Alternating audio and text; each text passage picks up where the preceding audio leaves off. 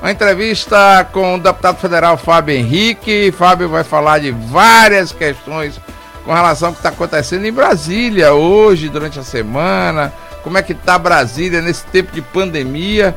Vamos falar também de vários projetos que Fábio tem feito indicações na Câmara Federal, até porque tem sido um deputado bastante atuante e a gente tem que respeitar o trabalho dessas pessoas que atuam lá em Brasília. Mas, Fábio, eu não sei se você tem conhecimento, hoje nós tivemos aqui uma, uma manifestação do povo do sertão, que você também tem uma ligação, me parece, com o pessoal lá da Rio FM.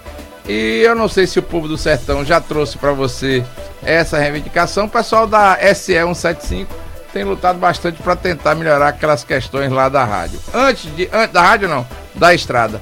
Antes mesmo de lhe cumprimentar e agora já dizendo um muito boa tarde, deputado federal Fábio Henrique. Boa tarde, meu amigo Everton, Everton Júnior, boa tarde, Laís Moraes, boa tarde aos ouvintes do Liberdade Sem Censura. Eu só fiquei preocupado, Everton, com uma coisa aqui, viu? Diga, meu amigo é você de tanga, não vai ficar um negócio. Já pensou, rapaz? Já pensou é. eu de tanga na praia? É brincadeira. Olha, é Essa Laís Moraes não é brincadeira, eu, não. Nós, nós, nós, nós não temos cabelo, né? É, você já pensou, Tem um Fábio? ainda, né? E de tanga não vai de ficar tanga, bom, não. Viu? Vai ficar lindo, Caetano Veloso todo. Olha, eu tive uma. Laís Moraes, eu tive uma honra muito grande de começar no Rádio Sergipano substituindo o Fábio Henrique. Fábio Henrique, naquela época, fazia o programa da Rádio Atalaia, de 6 às 9 da manhã. E aí enveredou pelo lado da política e eu fui substituí-lo. Tive o prazer muito grande da primeira entrevista convidar Fábio Henrique para fazer comigo. E Fábio Henrique, danado foi, fizemos uma entrevista super bacana. Vamos tentar repetir pelo menos o nível daquele. Já tem algum tempo, né, meu? Já, já, já nós estamos ficando velho, viu? Mas graças a Deus. É, quem, graças... Fica velho, quem, quem, não ficou velho é porque já morreu, né? Isso aí. Então eu quero ficar velho. Eu também. A gente vai ter que ir, mas não quero ir agora. Você também não quer. Então vamos, vamos para frente. Vamos né? embora. Deputado, hoje alguns, algumas pessoas lá do Sertão Sergipano estiveram aqui e nós fizemos uma reportagem com Alex Carvalho, direto da manifestação, trazendo para cá uma das mais importantes reivindicações do Sertão Sergipano, que é o assaltamento da SE 175. Não sei se o senhor tem conhecimento desse problema, mas que logicamente não é uma obra de um governo, não é uma obra de um mandato só, logicamente é uma obra que precisa, logicamente, de muito esforço, de muito trabalho do governo do estado e dos parlamentares federais. O senhor tem conhecimento dessa questão lá da SE 175 e o senhor tem é, trabalhado de alguma forma para minorar esse sofrimento do povo do sertão? Olha, ele, inclusive o pessoal é muito organizado e eles criaram uma comissão, e essa comissão tem, tem é, interagido, parece, com todos os, os, parlamentares, os deputados federais e senadores, é, e também com o governo do Estado, porque, salvo engano, é um trecho que não há ainda nenhuma pavimentação, é um trecho que é, é como a gente chama de barro, de pissarra, estrada de pissarra, portanto, uma obra que precisaria ser feita pelo governo do Estado de Sergipe. Né? Eu, nós não tratamos esse assunto ainda com o governador, mas tenho absoluta convicção é, que quando o governador convidar a bancada para discutir as emendas, por exemplo, agora é, de 2000, agora no final do ano, é, da mesma forma que a bancada, por exemplo, tem contribuído com o Hospital de Cirurgia, tem contribuído com a construção do Hospital do Amor lá da cidade de Lagarto, que é um compromisso que foi assumido por toda a bancada e todos os parlamentares é, tem atuado é, para ajudar, me parece que todos, eu não tenho dúvida que é, a, ajudaremos também. Você sabe que recentemente foi aprovado um empréstimo do Estado e várias rodovias estaduais foram, foram já consertadas, mas rodovias que já existem. Já existe asfalto danificado, enfim. É, mas essa é um, seria uma estrada nova. Então é uma reivindicação extremamente justa ali na região de Gararu, salvo engano, é uma, uma reivindicação extremamente justa e eu acho que toda a bancada está é, antenada para ajudar, mas naturalmente vai depender, porque é uma obra que tem que ser feita pelo governo do Estado, porque por ser uma rodovia estadual, ela não pode ser feita pelo governo federal. Brasília, é, deu entrada no projeto de lei que para redistribuição gratuita de máscaras pelo SUS. Como é que está isso? Projeto de grande importância, até porque o povo brasileiro sofrendo do jeito que está, com a falta de emprego, com a falta de renda, ainda tem que tirar o dinheirinho do bolso para comprar uma máscara, porque senão não pode sair nem de casa, né? Como é que está é, esse projeto aí, Brasil? Oi. Às vezes a gente pensa que a máscara, ah, a máscara é barata, é barata, eu sei que é barato. Mas olha, tem gente hoje, meu irmão, que não tem dinheiro para comprar um pão. Isso. E entre comprar um pão e comprar máscara, as pessoas vão optar por comprar o pão, por uma questão óbvia. Eu dei aqui o exemplo, fiz inclusive um pronunciamento ontem, dizendo o seguinte: há mais ou menos 20, 30 anos atrás, quando começou no Brasil a disseminação do vírus da AIDS, o que é que fez o governo da época? E que até hoje existe programa de distribuição de preservativo nas unidades de saúde.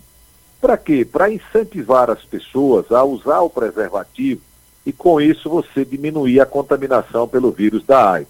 Esse é um programa que existe até hoje, né? as unidades de saúde distribuem preservativos. Eu fiz um paralelo com a questão do Covid. Hum. Ora, as unidades de saúde, esse é o nosso projeto, é o PL 2130, para que o governo federal ele distribua para a população, sobretudo para a população mais pobre, máscaras descartáveis nas unidades de saúde. Esse projeto ele tem dois objetivos. O primeiro é o que você já falou, é econômico, é a pessoa estar tá com a, com a é, com dinheirinho contado para comprar a comida, para comprar o de comer, como a gente chama no interior, né? E muitas vezes ele não tem o dinheiro para comprar máscara. E aí ele vai para a rua sem máscara e às vezes não pode ir, e se for é constrangido, enfim. Então acho que o governo daria essa contribuição. E um outro aspecto, Everton, que é educativo, é você incentivar a pessoa a usar a máscara. Porque não há outro caminho. Eu, eu assisto muita gente reclamar, e muita gente reclama com razão, ah, meu comércio está fechado, eu não estou podendo abrir, é, a praia não está podendo abrir, eu tive que demitir, isso é ruim para todo mundo. E as pessoas só entender o seguinte, só vai voltar ao normal quando a gente tiver a população, a maioria da população vacinada. Como o ritmo de vacina no Brasil ainda é lento, a forma mais barata que nós temos de nos livrar do Covid é usando a danadinha da máscara.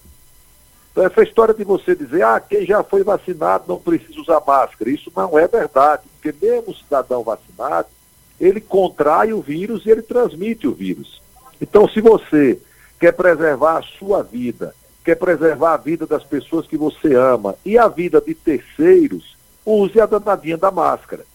E aí muita gente não pode comprar. Então é um projeto que tem tido uma repercussão, inclusive, da imprensa nacional, né, de, de, de se transformar numa política pública de saúde e o governo distribui máscara é, para a população para incentivar as pessoas usarem a máscara até que a gente chegue um momento que a maioria do povo esteja vacinada e que não precise mais usar máscara.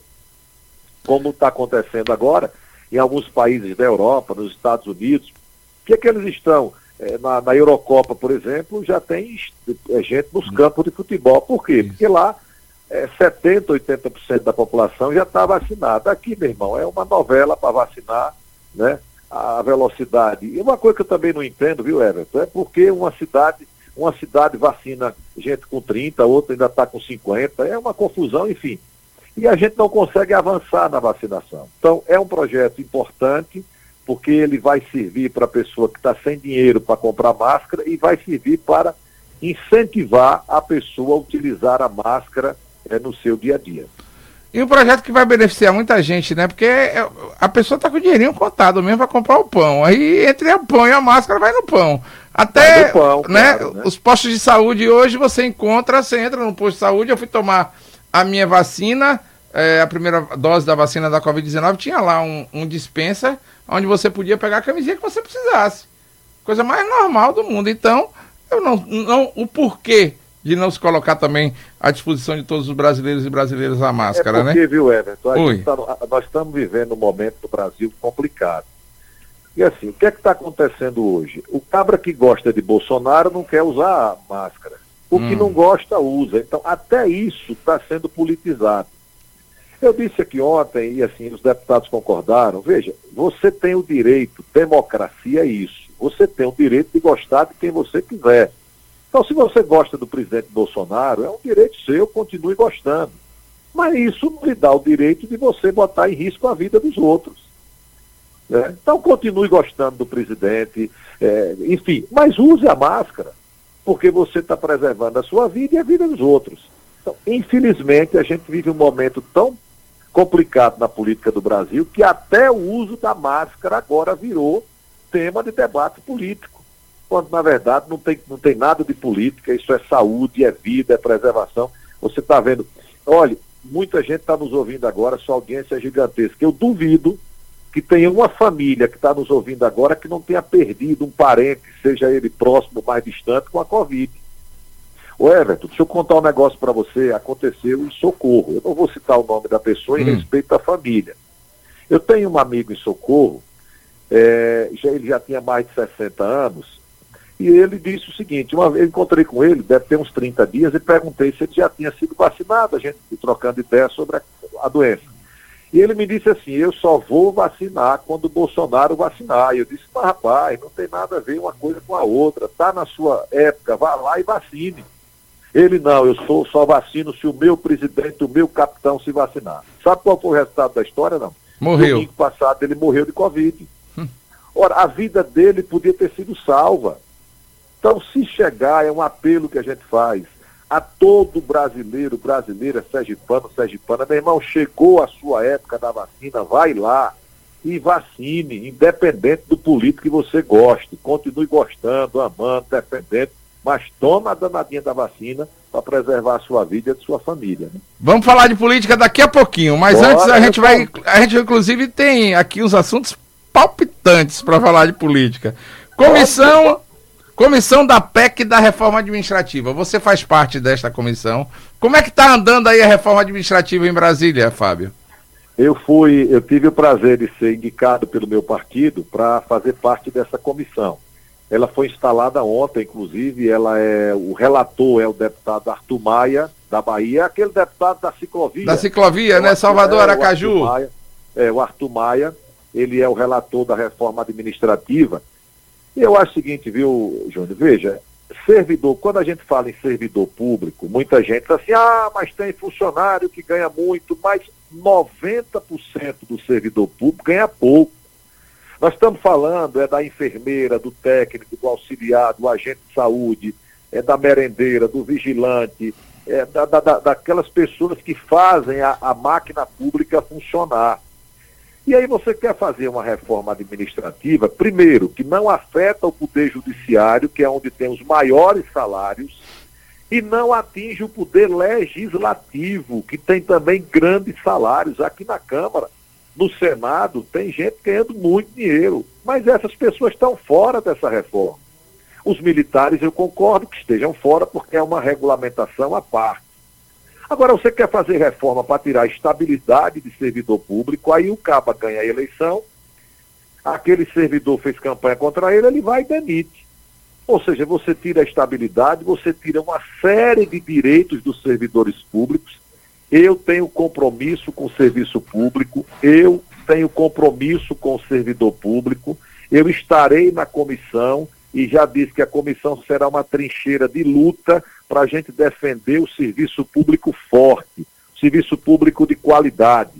Né? Já teve aqui a reforma da Previdência, graças a Deus eu fui contra, né? e você, muita gente hoje está batendo na porta do INSS para se aposentar e dizer, mas eu tenho que trabalhar mais 10 anos. Como é? É, porque, infelizmente, quando teve a reforma, muita gente achou que não ia, não ia ser atingido, né? Então, a reforma administrativa, eu tenho conversado com vários sindicatos, categorias profissionais, é, é, se você me perguntar, vai passar ou não vai passar, eu não, não sei lhe dizer ainda esse termômetro, mas nós estamos aqui na luta. Eu, Everton, eu tenho, graças a Deus, a minha consciência tranquila.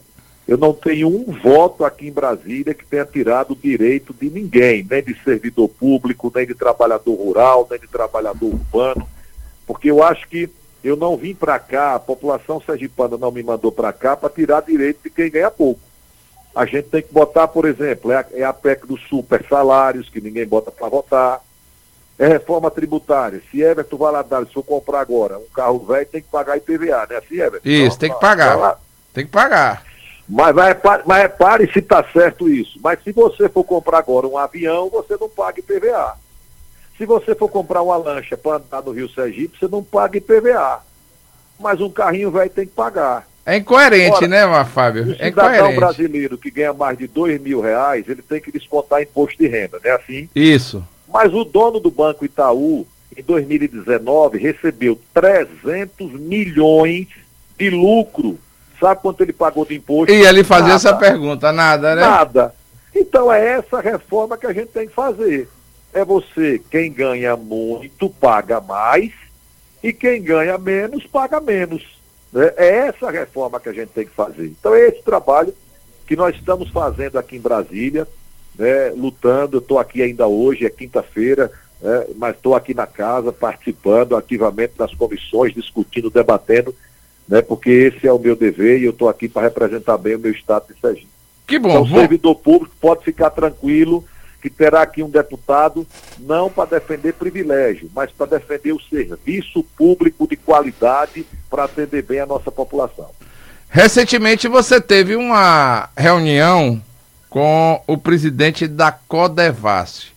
O que foi tratado nessa reunião e quais os resultados práticos que vêm para Sergipe depois dessa você, reunião?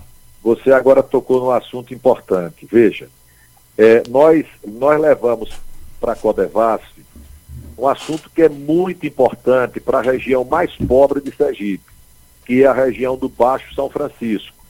Brejo Grande, Brejo Grande hoje cresceu muito com a criação de camarão, mas você tem ali Brejo Grande, Ilha das Flores, Neópolis, Pacatuba, é a região mais pobre do estado.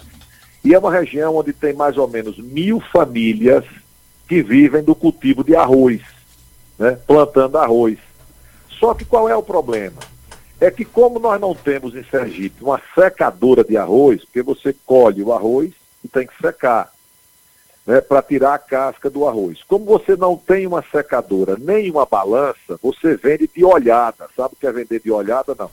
Eu aprendi essa linguagem lá na região. O cabra produz o arroz e vende de olhada, ou seja, você enche o caminhão, vai pesar, sabe onde?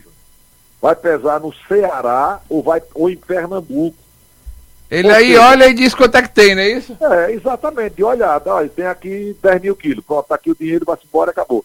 Então, com, aí o que é que nós fizemos? Preocupado com essa situação, nós fomos a Codevasf, a Codevasf já garantiu o recurso, eu já disse que se a Codevasf não, não disponibilizar no final do ano, eu coloco emenda parlamentar, isso vai custar 2 milhões de reais, 2 milhões, é, você vai fazer um galpão vai comprar uma secadora e, e, uma balança. Então, o produtor de arroz de toda aquela região, ele vai secar o arroz, a casca do arroz ele já vai vender para Braskem em Maceió, ou seja, já é um valor agregado, já é mais dinheiro que ele vai ganhar, e ele já vai sair, o caminhão já vai sair pesadinho, ou seja, ninguém vai mais vender de olhada. Isso vai gerar um benefício muito grande para aquela região, que, repito, é uma região importante. Investimento, 2 milhões de reais. Só para você ter uma ideia, a ciclovia ligando Salvador a Aracaju, ela custará 200 milhões de reais. 200. Eu estou falando de 2 milhões de reais, uma obra que vai beneficiar diretamente mil famílias da região mais pobre do estado. Isso diretamente. E tem aquelas famílias que serão beneficiadas indiretamente. Então, já tive ontem, inclusive, aqui com o superintendente da Codevasf de Sergipe. Tive ontem também no Ministério do Desenvolvimento Regional e é um assunto que, graças a Deus, está andando com uma velocidade muito grande e espero que em breve a gente possa ter esses equipamentos aí na região. Coisa boa, né, Fábio? Daqui a pouquinho, Fábio, nós vamos começar uma conversa extremamente política, né? Porque é, todo mundo, eu canso de dizer isso. E você acha que você ia me entrevistar para não perguntar de política? É, até porque todo mundo diz assim: ah, não, não é hora de combater, não é hora de se conversar com política. Agora, veja bem, o médico está ah. tratando de Covid e também das outras doenças.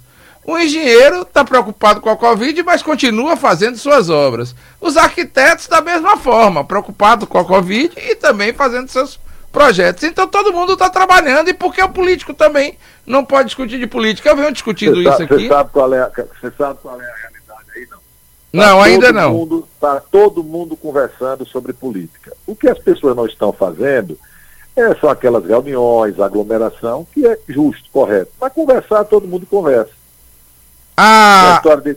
a influência digital Laís Moraes quer lhe fazer uma pergunta. Laís, por pois favor. Não, Laís, prazer. Deputado, boa tarde. Boa tarde. Uma das pautas mais importantes discutidas em Brasília atualmente é a privatização da Eletrobras. Como está a discussão de importância, de extrema importância da privatização para o país e qual é o seu posicionamento quanto a esta questão, deputado? Olha, aqui na Câmara, Laís, uma boa pergunta que você faz. Aqui na Câmara eu votei contra a privatização da, do sistema Eletrobras.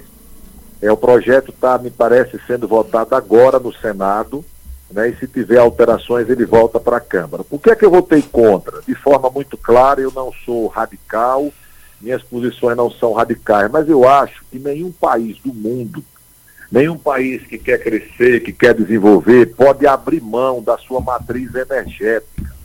A energia é fundamental. Os Estados Unidos não, não, não, não privatizou, não privatizaram a sua matriz energética, a Rússia não privatizou, a China não privatizou. E o que é que nós estamos fazendo? Nós estamos entregando a matriz energética brasileira às empresas estrangeiras. Vamos falar de Sergipe diretamente. A Chesf, que é a que administra a usina hidrelétrica de Xingó, ela vai ser privatizada. Você vai ter aí de cara 150 pessoas desempregadas e o mais grave, já há estudos de que você terá um impacto inicial de 20% a mais na conta de energia. Minha irmã, ninguém aguenta mais não. Um bujão de gás está 100 reais e você ainda falar em aumento de conta de energia. Então, por essas razões, eu votei contra a privatização da Eletrobras e espero que o Senado tenha juízo né, e devolva e não aprove essa privatização, porque o país não pode abrir mão da sua matriz energética. A CPI da pandemia, você acredita, deputado federal Fábio Henrique, você acredita que ela trará algum resultado prático para a atual situação do país ou vai virar circo? Olha, eu, eu, eu tenho duas questões sobre a CPI. Primeiro, eu acho que ela já deu o que tinha que dar. Né? Ela já cumpriu um papel, mas é, se demorar também demais, aí começa, é, começa a perder o objetivo. O objetivo da CPI e eu acho que ela cumpriu esse papel, porque a CPI, naqueles primeiros depoimentos, ela teve uma audiência gigantesca. As pessoas falavam sobre a CPI no Brasil, assistiam aos depoimentos. E para que é que serviu a CPI? As consequências jurídicas, aí eu não sei, o relator vai fazer o relatório dele, vai indiciar quem ele achar que me parece que 10 pessoas serão indiciadas para responder processo. Mas o, o, grande, o grande efeito da CPI foi a população brasileira ter tomado conhecimento que o governo brasileiro demorou na compra da vacina. O povo tomou conhecimento que a Pfizer, a vacina da Pfizer, ofereceu, é, Everton e Laís, 60 milhões de doses de vacinas para entregar em dezembro do ano passado. Não foi desse ano, não. Se o governo brasileiro tivesse comprado essa vacina em janeiro, nós já teríamos 30 milhões, porque 60 doses, duas doses para cada pessoa, você já teria 30 milhões de pessoas vacinadas.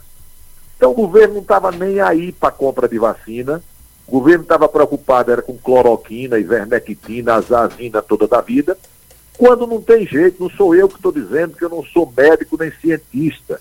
Os médicos e cientistas já deixaram claro, só há um remédio para a Covid, é a vacina. E, infelizmente, o governo brasileiro é, demorou muito na aquisição de vacinas e a consequência disso é que ontem nós tivemos mais 2.900 e algumas pessoas que morreram da Covid. A consequência disso, Everton, é se você pegar aquele dadozinho que a Secretaria de Saúde do Estado divulga todo dia, nós vamos ter 100% de ocupação de UTI. Você sabe que eu recebo aqui quase todos os dias telefonemas desesperados de pessoas querendo uma ajuda para conseguir uma UTI. E não tem jeito, UTI você não fabrica. Só vai vagar uma UTI quando, infelizmente, uma pessoa que estiver lá falecer ou, felizmente, ficar curada. Não fabrica UTI de uma noite por dia. E por que é que está nessa situação? Porque os casos continuam aumentando e continua aumentando porque, infelizmente, o ritmo de vacinação é lento e ainda tem gente que tem direito de vacinar e não vacina.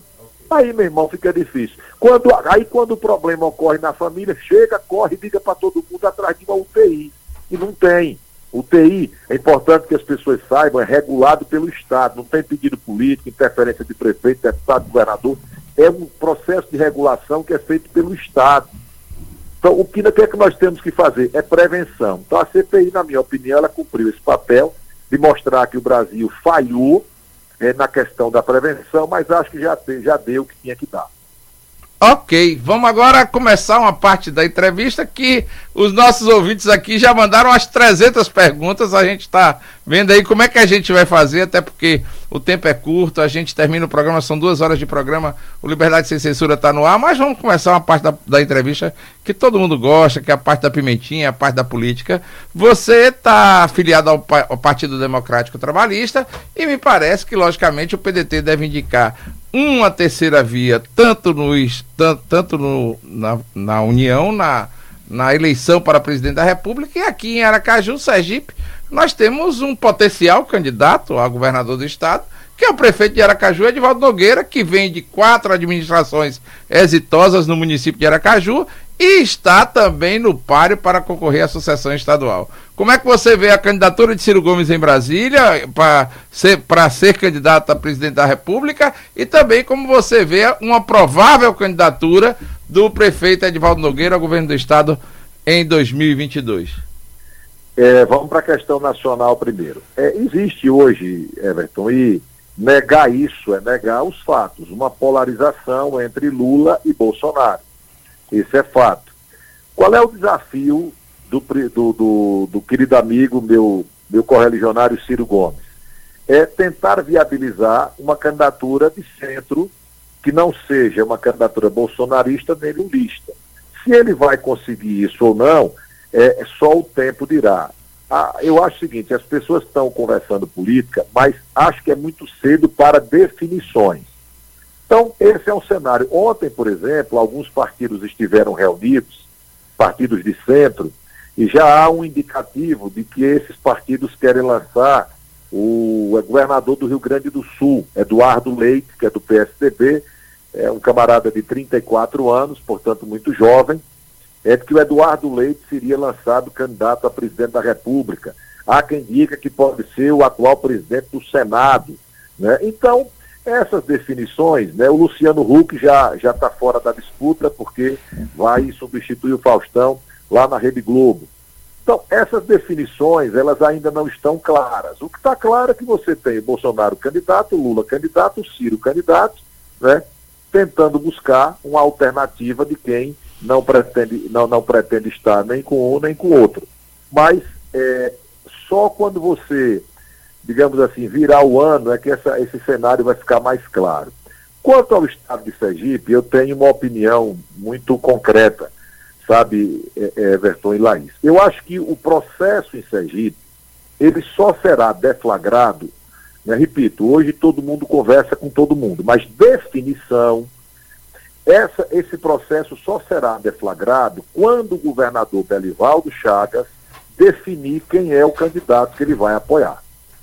Na hora que ele definir quem é o candidato que ele vai apoiar, esse candidato, esse escolhido, esse ungido, digamos assim, pelo governador, ele vai ter que ter a capacidade política de agregar em torno dele as forças políticas que hoje fazem parte do agrupamento liderado pelo governador antes dessa definição do governador, aí é muito no campo da especulação. Quanto ao prefeito de Aracaju, que é do PDT, né, a última conversa que eu tive com Edivaldo, Edivaldo me disse o seguinte, que não trataria desse assunto agora, porque ele tem uma preocupação que é a gestão de Aracaju, a questão da pandemia. É, eu tive uma conversa com Edivaldo e fui tratar um assunto importante com ele. Eu, eu você sabe que eu sou, meu pai é feirante do mercado, Isso. ainda hoje, graças a Deus, vacinado, já, tá, já voltou a trabalhar, recuperando-se ainda do, do, do choque da perda do meu irmão. Mas enfim, meu pai já voltou a trabalhar no mercado.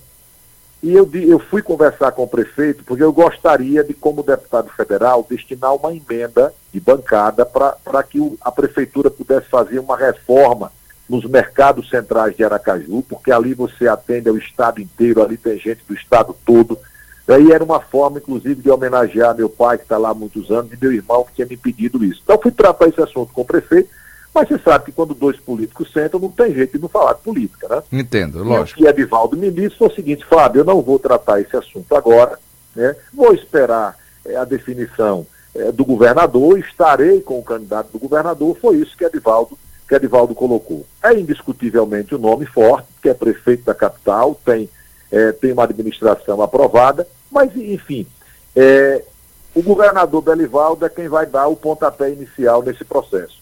Quando ele disser quem é o candidato, aí esse candidato é, é que vai ter a capacidade de agregar todo mundo em torno dele. Se não, aí pode surgir é, é, outras candidaturas dentro desse próprio bloco é, que é hoje liderado pelo governador Belivaldo. Portanto, é, ao contrário do que muitos políticos dizem, viu? Não, nós não estamos conversando, está todo mundo conversando. Agora, definição é que eu acho que está muito cedo, que essa definição não vai acontecer agora. Pensando um pouco diferente de você, eu acho que o governador Belivaldo Chagas já startou o momento político na hora que ele disse que cada um caminhe da forma que possa caminhar e que construa, logicamente, é, seu caminho para 2022, definir, né? Vai, vai, chegar um momento que ele vai ter que definir. Isso. Ele vai ter que dizer: o meu candidato é Everton Júnior. Pronto. Então, Everton Júnior vai ter que agregar os demais partidos, né? Você tem aí é, é, candidato a governador, candidato a senador, candidato a vice-governador, enfim essa, essa composição é, que deverá ser feita é, sob a liderança do governador Belivaldo. Eu acredito muito em duas experiências que você já viveu na vida. A primeira é de comunicador. Você é um excelente comunicador. E sou, apaixonado por E apaixonado pela comunicação. E hoje é. você vive o seu momento. Exato, que eu ia voltar para o rádio e ia ser seu concorrente. Já pensou? Graças a Deus não voltou, que senão ia perder muito. Não, vou voltar, mas em outro horário. Mas há espaço para todos, viu? Há espaço para é todos. Todo mundo tem seu é público. É Logicamente, quando diz assim, ah, não fale sobre isso, eu falo programa tal, em rádio tal, na qual irmão, para mim não tem problema nenhum com relação a isso. Mas também claro. respeito muito o seu feeling político, até porque você vive a política. E você teve com o prefeito Edvaldo Nogueira, ouviu dele, logicamente, essa questão, mas você vê o sentimento. O sentimento é uma coisa muito forte nos homens e nas mulheres que vivem no Brasil. Você sentiu, nas palavras de Edivaldo Nogueira, a possibilidade de que ele venha logicamente, a lançar através do PDT que você preside estadualmente uma possível candidatura ao governo do estado, meu querido Fábio Henrique? Olha, eu vou, eu vou lhe responder com muita cautela para depois. Gostei é, da cautela. E caldo é, de galinha não faz mal a ninguém. Posso, é, porque depois, assim, eu, eu, não posso falar pelas pessoas. Eu certo. posso falar por mim, eu não posso falar por Edivaldo, não posso falar por, por ninguém. Veja, desejo de governar o Estado, claro que todo mundo tem. Agora, o que é que eu senti Edivaldo? É que ele tem uma preocupação em não startar um processo eleitoral agora e isso criar dificuldade para a gestão que ele realiza na Prefeitura de Aracaju. Uma coisa, Edivaldo deixou claro na conversa que nós tivemos, é que ele seguirá é, o, o caminho definido pelo governador Belivaldo. Eles estarão juntos. Né? Isso ele deixou claro né, na conversa. Mas assim, eu, eu não posso falar por ele, porque é, sentimento é uma coisa muito subjetiva, né? Eu posso entender uma coisa e a pessoa está dizendo outra e de repente eu estou aqui falando pelos outros. Mas para bom entendedor, minha palavra basta. Obrigado. É, Fábio Henrique. Fábio Henrique seguirá o caminho de deputado federal, vai tentar a reeleição, vai tentar ser senador da República. O que faz Fábio Henrique nas próximas eleições de 2022? Olha, você não tenha dúvida que o sonho de qualquer, qualquer cidadão é ser senador. Mas eu, eu, tenho, eu tenho a minha convicção, é, eu pretendo disputar a reeleição para deputado federal e o farei, viu, viu Júnior, é, Everton, mostrando, mostrando às pessoas o meu trabalho, mostrando às pessoas como eu estou votando, mostrando às pessoas o meu comportamento. Porque tem um detalhe interessante, é, quando se fala em deputado federal, as pessoas lembram logo de emenda parlamentar. Ora, as emendas, elas são importantes, porque elas, elas ajudam. Eu já fui prefeito e sei o quanto é importante você destinar emendas para ajudar os municípios, para ajudar a saúde, para fazer calçamento. Mas é, o mais importante de um deputado federal não são as emendas parlamentares. O mais importante é como ele vota. Porque é daqui de Brasília que saem as leis que mudam a vida do povo aí, no interior, no sertão, no Baixo São Francisco. Então, de repente, você que está me ouvindo tem que ter o cuidado para não mandar para cá gente que vai trabalhar contra você. Então, é esse debate que eu pretendo fazer com a sociedade. Claro, as emendas são importantes, eu tenho feito a minha parte, tenho destinado as emendas, tenho ajudado muitos municípios. Ontem, para você ter uma ideia, eu fui com 10 prefeitos numa audiência com o SNBE, sentamos lá com a presidência do SNBE, com a diretoria, é, é, fizemos um raio-x município por município, os prefeitos saíram extremamente satisfeitos. É, esse papel a gente faz. À tarde tive no Ministério da Agricultura, tive no FDR, mas o mais importante papel de um deputado federal é como ele vota. E você, meu irmão e minha irmã que está me ouvindo agora, cuidado para você não mandar para cá gente que para agradar governo vai tirar seu direito. Graças a Deus esse não é o meu caso. Então eu pretendo disputar a reeleição para deputado federal. Você recentemente perdeu o irmão que era meu amigo pessoal, gostava por demais de Jason. Jason era um cara, era vereador de Aracaju, você pretende, logicamente, substituir Jason por algum de seus irmãos, por alguém de sua família? Você acha que há condições ainda de você indicar um candidato a vereador aqui em Aracaju para que ele possa substituir o grande trabalho até que fazia Jason Neto aqui na Câmara? Não, nós não tratamos sobre isso. Eu acho que a gente tem que fortalecer o partido é, para que na eleição de vereador a gente possa ter bons candidatos. Né? Não, nunca tratei sobre isso né, Jason, porque muita gente sabe, Everton, pelo fato de eu, de eu ter sido, de eu ter entrado antes na política, é, as pessoas acham que Jason só foi vereador porque era irmão de Fábio Henrique. Não é verdade.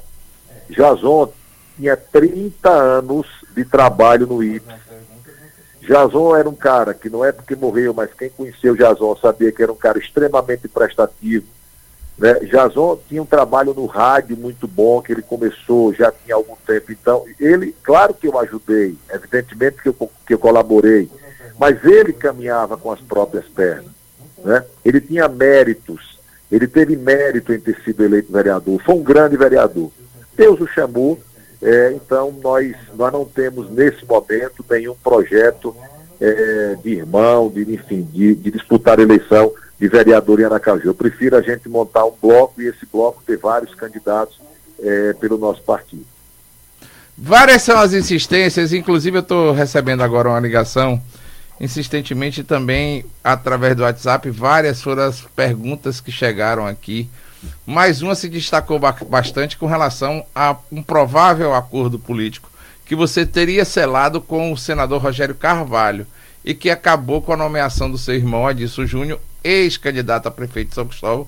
Me desculpe aqui, eu não tenho filtro, eu faço as perguntas não, que pode ficar à vontade. Até porque pode, eu acho que perguntar. as pessoas têm que perguntar quando querem. Claro, claro. É, é, esse acordo político com o senador Rogério Carvalho foi feito e daí resultou na nomeação de seu irmão como assessor do parlamentar Rogério Carvalho no Senado Federal, Fábio? Olha, vamos lá. Eu, eu, você pode ficar à vontade, Everton. Eu, graças a Deus, não tenho nenhum tipo de pergunta que eu não possa responder. Fique à vontade. O que é que aconteceu? Meu irmão Adilson Júnior foi meu secretário quando eu fui prefeito na cidade de Socorro. Depois foi secretário de Estado do Turismo e do Esporte. E na época, o, o, o governador de então, Jackson Barreto, elogiava muito o trabalho de Adilson como sendo um dos melhores secretários que ele tinha depois Adilson foi candidato a vice-prefeito e foi vice-prefeito eleito da cidade de São Cristóvão. Portanto, ele tem, ele construiu a vida dele. Não é pelo fato dele ser meu irmão que ele está impedido ou proibido de exercer uma atividade profissional. Ele, o senador Rogério Carvalho enxergou, enxergou nele méritos para convidá-lo para trabalhar em Brasília na sua assessoria. E não é porque ele é meu irmão que ele está proibido de trabalhar. As pessoas não podem ser condenadas a, a, a, passar o resto da vida sem poder trabalhar porque é meu irmão. Então, a nomeação de Adilson não teve absolutamente nenhum tipo de acordo político com o senador Rogério. Né? Eu tenho hoje uma relação muito boa com o senador Rogério, como tenho com todos os outros. Não existe acordo político firmado, até porque, como eu disse a você, todo mundo está conversando com todo mundo. Mas a aliança política, ela só vai ser feita lá na frente. Pra você ter uma ideia, a gente não sabe nem qual vai ser a regra da eleição. Aqui na Câmara, um dia se discute distritão, outro dia se discute federação, então você não sabe nem que regra vai ter. Portanto, eu fico muito tranquilo para dar essa resposta. Né? Ele trabalha porque ele é pai de família maior, não sei se já está vacinado, mas capaz ele tem direito, não é porque é meu irmão que ele vai deixar, vai ficar em casa o tempo todo trancado, que é meu irmão. E segundo, não existe acordo político nenhum, nem com o Rogério, nem com ninguém. Os acordos políticos só serão feitos lá na frente. Então pode mudar muita coisa ou também pode não mudar nada, né, deputada? É, veja, aqui, aqui você fala mudar em termos de relação de, de, de regra eleitoral. De regra eleitoral, isso. É, bom, você foi perfeito. Pode mudar muita coisa e pode não mudar nada. Lembrando que para mudar tem que mudar até o final de setembro, porque tem que valer um ano antes da eleição. A tese que está muito forte aqui hoje é a, te, a tese do distritão. O que é isso? Tá? Nosso povo vão entender. A tese do distritão é o seguinte: você tem oito vagas para deputado federal, elegem-se os oito mais votados. Ponto final. 24 deputados estaduais, elegem-se os 24 mais votados. Então, essa é a regra, que é uma regra, inclusive, que eu acho justa. É a regra hoje mais, é, digamos assim, mais forte. A tendência mais forte aqui na Câmara. Só que para isso acontecer, precisa botar para votar, votar e aprovar. Por enquanto é só é, discussão de líderes partidários. Socorro, só para encerrar, ainda é um sonho, deputado? Socorro sempre será um sonho e uma realidade na minha vida. Eu devo a minha vida política, parte dela eu devo a Nossa Senhora do Socorro. Olha, o Everton, eu vou dizer um negócio aqui para você, porque uma coisa é a gente falar, outra coisa é você matar a cobra, mostrar a cobra morta e o pau, né? E assim, o pau também, isso, tem que mostrar o pau também. Né? Olha, né? eu perdi a eleição de Socorro, né? Perdi a eleição para prefeito. E o que é que fiz quando passou a eleição? Eu tinha aqui uma, uma, um recurso de 10 milhões de reais de calçamento, que já era para ter sido feito, mas não foi por causa do processo eleitoral. Eu podia ter mudado esse recurso para outra cidade e, e, e, e, propostas, inclusive, de alinhamentos políticos. Eu recebi várias, eu disse, não vou mudar. Tanto é que as obras já começaram no povoado Bita, na Lavandeira, na Estiva, Autorizei a Codevasf essa semana a fazer um pedacinho lá na Bita, que é o pedacinho que pega o campo e a subida para a escola e para o posto de saúde. Destinei agora, já esse ano, depois da eleição, a minha maior emenda de saúde, 2 milhões de reais. Sabe para onde foi, Ever? Ah. Sabe para onde foi? Nossa, Nossa Senhora, Senhora do Socorro. Do Perpétuo Socorro. Dinheiro que vai entrar direto na conta da prefeitura. Ou seja, não é porque eu perdi a eleição, que eu vou deixar de ajudar a cidade de Socorro. Nós destinamos recursos para recapeamento asfáltico em várias avenidas. Se você pegar os meus dois anos de emendas, eu já tenho mais de 20 milhões de reais destinados ao município de Socorro.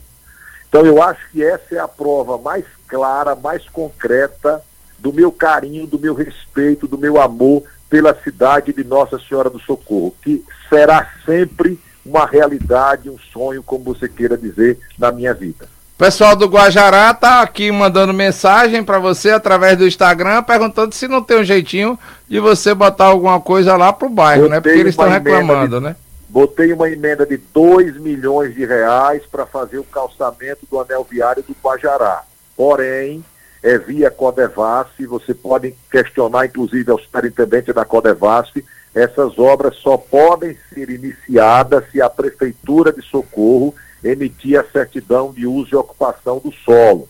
Como o Guajará, e eu gosto de ser justo, porque eu sou cristão e todo cristão tem que ser justo. Como o Guajará precisa de drenagem, o que nós estamos discutindo com a Prefeitura de Socorro é para a Prefeitura fazer a drenagem e nós entrarmos com a pavimentação, ou seja, uma parceria que quem vai ganhar é a população. Mas desses 10 milhões de calçamento, 2 milhões nós destinamos para o Guajará. Fábio Henrique, muito obrigado pela entrevista concedida. Eu gosto de lhe entrevistar, viu? Eu você... pensei que você ia me apertar mais, rapaz. Não, é porque, veja, ainda não, não está no tempo do aperto.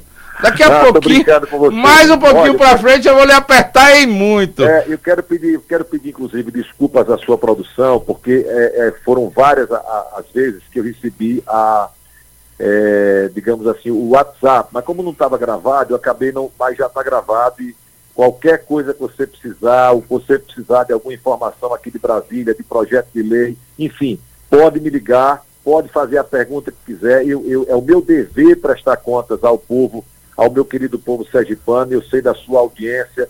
Você é um grande profissional, irreverente, polêmico, né? E o Rádio Sergipano precisa muito de você, precisa muito do seu trabalho. Então, parabéns. É, a Liberdade FM, né, a antiga 930, onde eu tive o prazer de trabalhar que hoje é Liberdade FM, esse canhão de audiência em todo o estado. Um abraço, meu irmão, conte sempre com a gente. Ok, obrigado para você, Fábio Henrique, boa tarde. Bom, Valeu.